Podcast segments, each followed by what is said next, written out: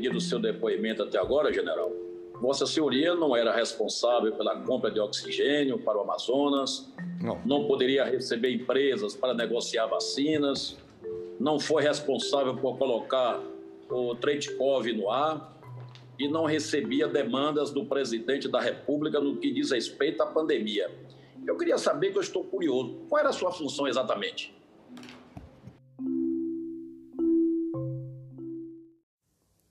No segundo dia de um longo depoimento, o ex-ministro da Saúde poupou acusações ao presidente Bolsonaro, mas, por outro lado, as suas afirmações imprecisas e até mesmo falsas acabaram por incriminar mais um pouco a sua gestão.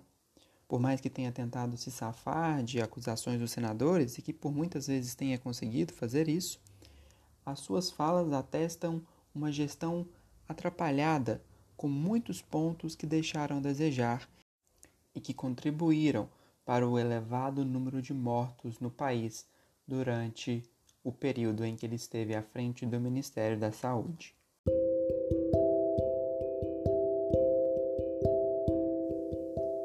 Olá, seja bem-vinda, seja bem-vindo.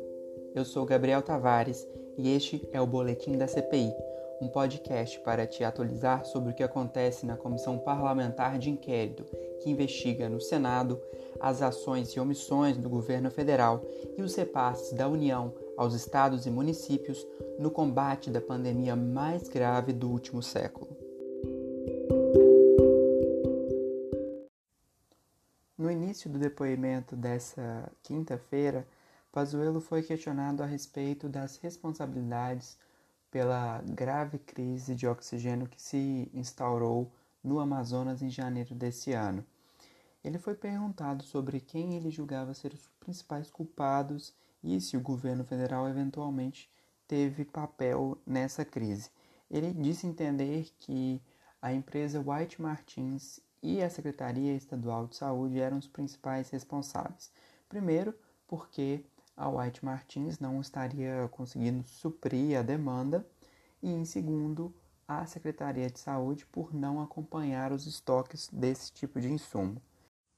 Quando questionado pelo senador Eduardo Braga, do MDB do Amazonas, sobre uma possível intervenção federal na saúde do estado, Pazuello disse que essa decisão não foi tomada após uma reunião de ministros com a presença do presidente Bolsonaro. Ele afirmou que o governador do Amazonas esteve lá para se justificar e explicar por que não seria necessária essa intervenção. E que por isso, após essa exposição, foi decidido não intervir na saúde do Amazonas. Vale lembrar nisso tudo que, como eu disse ontem aqui no episódio, Pazuello foi até mesmo contraposto por esse mesmo senador Eduardo Braga a respeito do número de dias em que demorou para chegar o oxigênio no Amazonas e numa possível inação do governo federal e do Ministério da Saúde para resolver a crise. Fato é que existe já uma investigação a respeito dessa crise no Amazonas e essas revelações, tanto de ontem quanto de hoje, trazem mais provas que vão ser exploradas e é bem provável que no futuro a gente ainda ouça mais dessa história, porque a gente precisa entender onde foi que erraram, porque tanta gente morreu no Amazonas.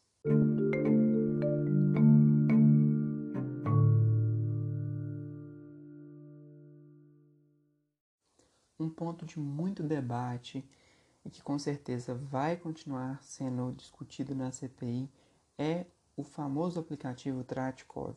Na semana que vem, na terça-feira, vai ser ouvida Mayra Pinheiro, que é uma das grandes idealizadoras desse aplicativo, que foi duramente criticado na CPI. Para quem não está recordando, esse aplicativo, gente, basicamente tinha o propósito de, segundo Pazuello, ajudar os médicos a direcionar um diagnóstico mais rápido dos casos de Covid-19. Só que o que aconteceu? Esse aplicativo, que Pazuello inclusive chamou de calculadora, Uma calculadora temos... que facilite o diagnóstico. Me Isso perdoe, eu... eu... sou engenheiro. Eu vou colocar Eu não entendo. Senhor. Como calculadora facilita diagnóstico? É, é, em cima. Calculadora. É, é. vou explicar porque. E aí o que, que acontece? É, Pazuello foi questionado por que esse aplicativo recomendava, por exemplo, medicamentos não é, indicados para a Covid-19, que a gente já sabe que são os coquetéis de tratamento precoce, inclusive para gestantes, para crianças, sem ter um qualquer nível de regulação a respeito disso.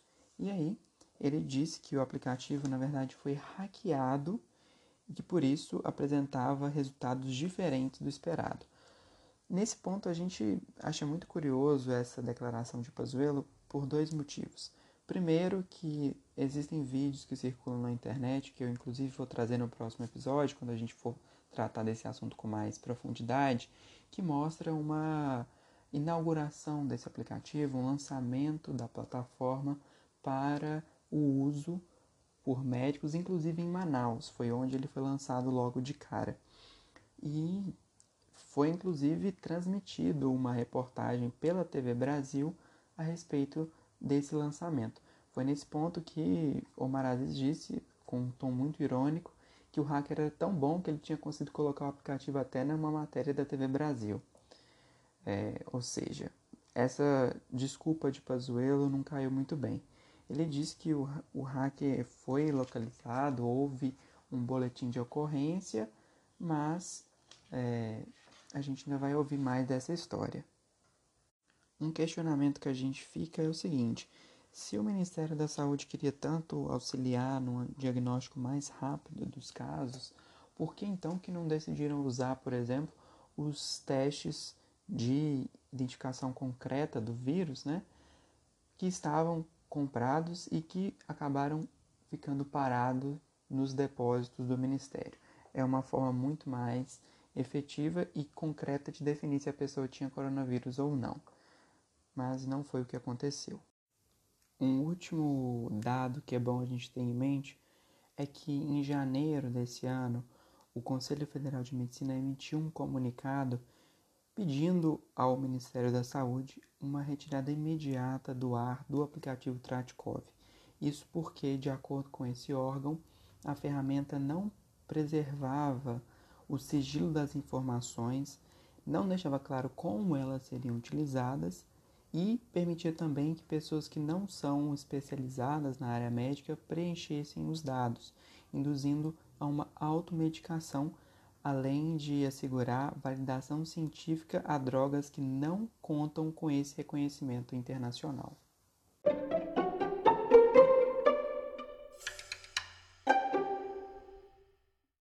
Pazuello foi questionado sobre problemas que ocorreram no mês de junho na divulgação dos dados de novos casos, de mortes, enfim, toda essa questão relacionada ao controle da pandemia. Os senadores perguntaram o que tinha acontecido naquela época e o ex-ministro disse que houve um apagão temporário das informações para permitir uma transição para um sistema melhor. Ele deu uma justificativa de que ele acreditava que os dados tinham uma certa irregularidade no horário de é, fornecimento, mas de fato o que aconteceu é o seguinte: no início da pandemia, essas informações eram divulgadas no site do Ministério por volta das 17 horas. Depois houve uma mudança para as 19 e por fim esses dados foram postergados para 10 horas da noite. Isso foi entendido tanto por especialistas quanto pela própria imprensa como uma tentativa de dificultar ou inviabilizar uma divulgação desses dados para a população geral. Inclusive, naquela época, o presidente Bolsonaro fez uma declaração num tom de deboche, dizendo: acabou matéria no Jornal Nacional. Então a gente vê que, em certo momento, houve essa tentativa de não divulgar o que realmente estava acontecendo no país. A gente tem um histórico aqui desse, dessa divulgação de dados que é o seguinte: em 4 de junho de 2020, o portal saiu do ar e ficamos sem esses dados de qualquer tipo. Quando ele voltou, já 19 horas depois, ele só estava apresentando informações sobre os casos que eram registrados no próprio dia. Desapareceram os números consolidados, o histórico da doença desde o começo dos registros. Não havia mais como, por exemplo, fazer o download das informações que antes eram disponibilizadas em formato de tabela, Excel, e que é um elemento essencial para análise de pesquisadores que utilizam esses dados e também dos jornalistas que fazem a divulgação nos jornais. Deixaram de ser publicados também o número de novas mortes, os óbitos acumulados, a curva de novos casos e os casos acumulados, sendo que esses dados, inclusive, eram fornecidos tanto em relação pela data de notificação quanto por semana epidemiológica. Tudo isso sumiu. Já no dia 7, o governo informou que ia voltar a divulgar esses dados da doença, só que os números ficaram conflitantes. Houve uma discrepância com as informações que eram reveladas dentro de algumas horas e que por isso levou até ao surgimento de um consórcio da imprensa e com certeza você que acompanha os jornais deve ter ouvido em algum momento essa expressão que foi um, uma forma que os veículos de comunicação encontraram de não depender dos dados diretos do Ministério da Saúde e sim fazer uma busca direta com as secretarias estaduais de saúde para obter essas informações. Esses dados só voltaram a ser divulgados da mesma forma pelo Ministério da Saúde depois de uma decisão do STF que determinou que fosse feito dessa forma. Vossa Senhoria, que ontem deu uma declaração que me animou muito. O senhor disse que era preciso fazer perguntas mais profundas, eh, mais completas sobre o Covid-19. Ou seja, Vossa Excelência está dominando a matéria. Nós tivemos momentos tensos nessa CPI de hoje, ou melhor, na sessão de hoje da CPI. O senador Otto Alencar fez um discurso muito incisivo, dizendo que Pazuello não estava preparado para ser o ministro da Saúde porque ele não tinha um conhecimento técnico da doença, ou seja, porque ele não era médico e não tinha a capacidade que essas pessoas, esses profissionais têm para entender de uma forma mais completa quais as implicações da doença, como tratá-la, quais as melhores escolhas a serem feitas. Eu, por exemplo, sou médico de formação, mas já fui secretário de Indústria e Comércio no meu estado.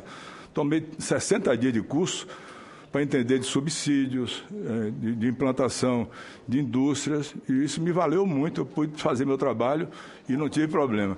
O senhor tomou curso de, de doenças infecto-contagiosas com quem? Não fiz curso algum específico sobre doença infecto, infecto-contagiosa. E Covid? Também não fiz curso algum, doutor. O senhor, não, médico, o senhor não conhece, não sabe nem o que é a doença.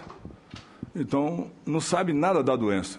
Não podia ser ministro de saúde, pode ter certeza absoluta. Eu, por exemplo, no seu lugar, não aceitaria. Porque a responsabilidade com a vida é para quem conhece a doença. Outro momento bem tenso foi quando Renan Calheiros disse e solicitou à presidência da CPI a contratação de uma agência que ficaria responsável por verificar as informações que são prestadas à CPI em tempo real. Isso porque, segundo o relator, só nesse depoimento de ontem, Eduardo Pazuello mentiu cerca de 14 vezes a respeito dos dados que ele fornecia à CPI. Isso tudo foi possível porque, como a gente sabe, houve uma divisão do depoimento do ex-ministro. Então, ontem tivemos a primeira sessão e hoje tivemos a segunda nesse mesmo assunto. O que não aconteceu, por exemplo, com tanta fluidez em outros depoimentos. Nós tivemos o depoimento de Fábio Weingarten, que foi muito questionado e não houve essa verificação é, da mesma forma. Houve, claro, algumas manifestações de senadores a respeito das informações que chegavam naquele momento de contraposição ao que ele falava, mas essa ideia de colocar uma agência de verificação seria muito útil tanto para possíveis mentiras quanto eventuais verdades e realmente atestar o que os testemun as testemunhas estão dizendo.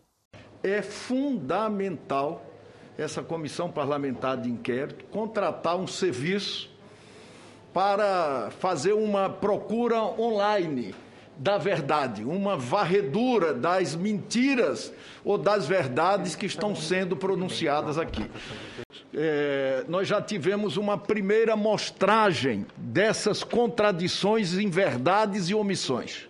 O depoente, em 14 oportunidades, mentiu flagrantemente, ousou negar suas próprias declarações. Só se é uma nova cepa o que nós estamos vendo aqui. É a negação do negacionismo.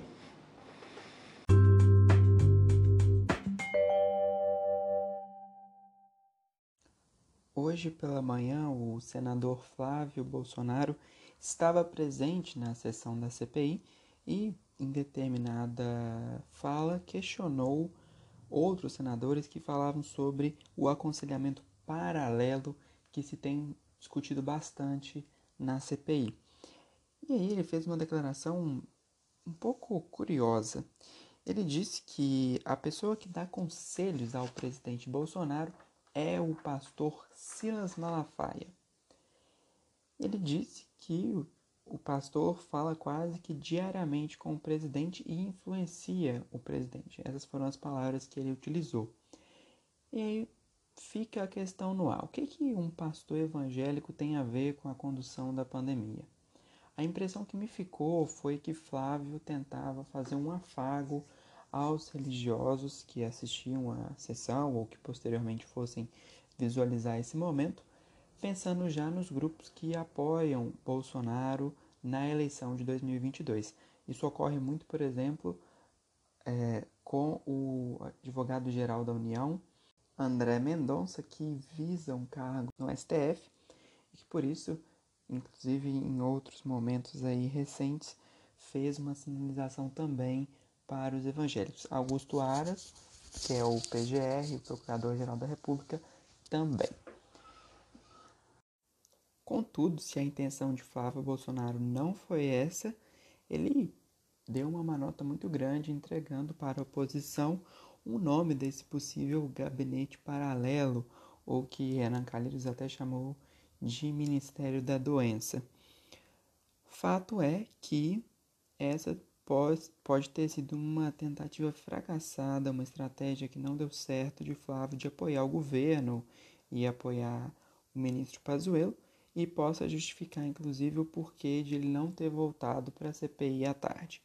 Provavelmente perceberam que a tropa de choque ficava melhor sem as suas contribuições. No final das contas, o que aconteceu foi que o senador Marcos Rogério decidiu ou melhor, afirmou que vai apresentar um requerimento de convocação para que o pastor seja ouvido pela CPI. Vamos aguardar para entender o que vai acontecer. E falando no senador Marcos Rogério, ele protagonizou uma cena um tanto quanto debatida pelos senadores e também por governadores por ter citado alguns desses gestores estaduais. O que aconteceu? ele resolveu apresentar um vídeo com compilado de manifestações dessas, desses governadores, dessas autoridades, em que eles defendiam o direito dos médicos e pacientes em optarem pelo uso da cloroquina no tratamento da Covid-19, numa tentativa de dizer que o presidente Bolsonaro não é o único faz a divulgação do não eficaz tratamento precoce. Só que ele esqueceu de explicar o contexto temporal desses vídeos. Por quê? Eles são todos datados, na verdade, dos primeiros meses da pandemia, algo ali em torno de março e início de abril de 2020. Nessa época havia de fato questionamentos dignos e condizentes a respeito da eficácia do medicamento para tratar a Covid-19. Existia sim uma dúvida pelos médicos, uma esperança de que alguma medicação que nós já tivéssemos conhecimento pudesse ajudar na cura dos pacientes. Só que, como muito bem salientou o presidente da sessão, Omar Aziz, uma coisa que evolui com muita rapidez é a ciência.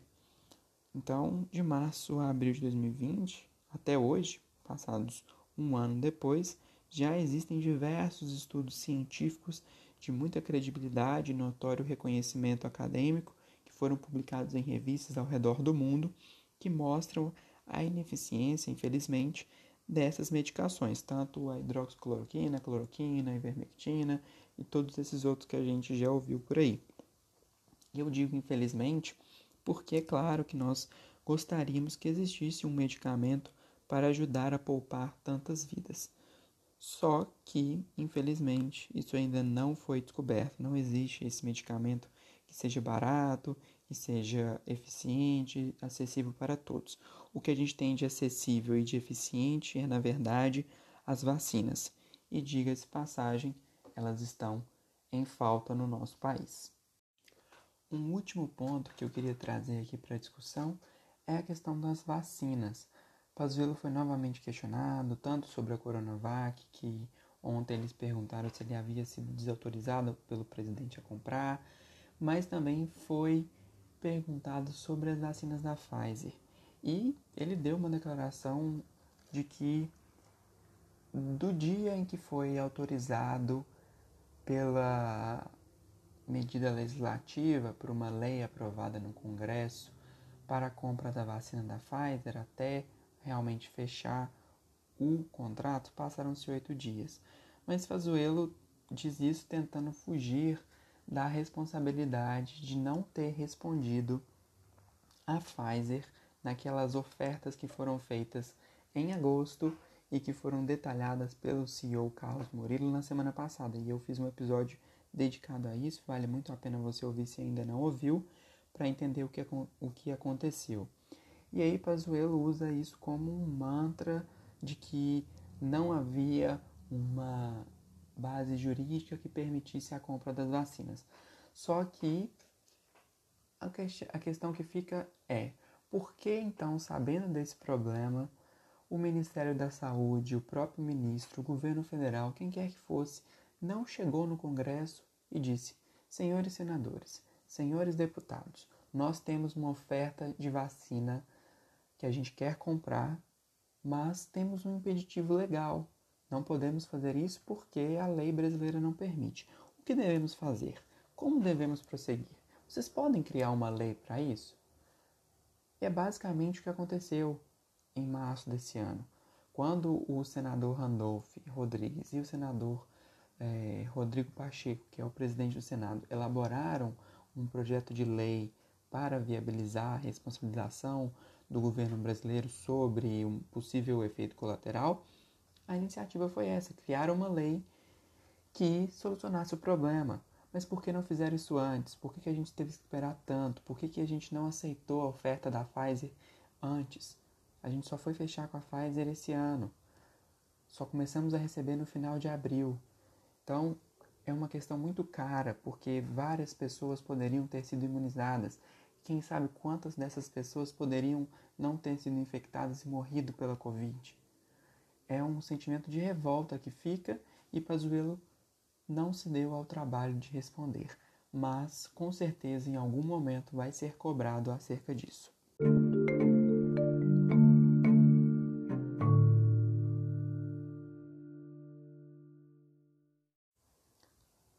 Avaliação final que se houve é que Pazuello foi muito bem preparado, conseguiu responder a todas as perguntas e o mais curioso de tudo é que não utilizou, ou pelo menos não explicitamente, do seu habeas corpus que recebeu do STF.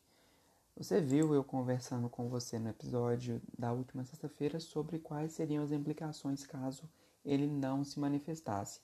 Por exemplo, se alguém perguntasse uma pergunta muito incisiva e que acusasse Pazuello de algo que ele ficasse em silêncio, a imagem que passaria não seria positiva. Então, ele foi bem preparado, teve umas duas semanas extras aí, porque supostamente teve contato com doentes da Covid-19 e por isso ficou de quarentena, aproveitou também para se preparar e surtir o efeito. A questão é que Pazuello como eu disse no início do episódio, entregou muitas informações que não condizem com a realidade, até mesmo com investigações que já correm por aí. Então, se espera que Pazuello sofra algum tipo de retaliação, ou melhor dizendo, de consequência mesmo, por parte dos órgãos reguladores que vão investigar ainda tudo que aconteceu durante os seus 10 meses à frente do Ministério da Saúde.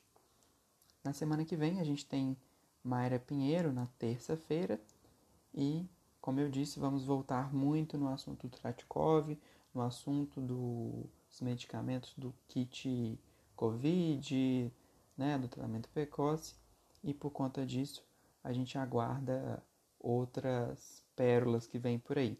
Na quarta-feira a CPI não vai ter mais testemunhas a serem ouvidas porque eles vão tirar o dia para fazer deliberações acerca dos encaminhamentos e solicitações que foram feitas pelos senadores. E na quinta-feira ainda não foi definido se vão ouvir ou não alguém. Também vai ser definido na quarta-feira, segundo disse o vice-presidente Randolfo Rodrigues no final dessa sessão de hoje.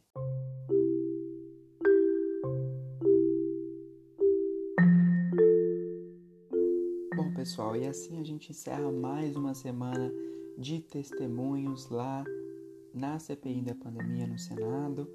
Foi uma semana muito produtiva, tivemos interrogatório de Ernesto Araújo na terça e Pazuello tanto na quarta quanto na quinta. Eu agradeço você que ficou até o final, muito obrigado por me ouvir até aqui. Espero que você tenha ficado atualizado sobre o que aconteceu nesses últimos três dias de interrogatório, tanto de Ernesto Araújo quanto de Pazuello. Como eu disse ontem, a gente está no Twitter, então vale a pena seguir a gente, é arroba boletim da CPI. Lá você tem também os links para acessar os podcasts, o podcast, né, melhor dizendo, nas plataformas de áudio que você preferir. Aproveite para retweetar, compartilhar com os amigos. Quanto mais gente tiver conhecimento, melhor ainda, não é mesmo? Muito obrigado, uma boa noite, um bom dia, uma boa tarde para você e até o próximo episódio.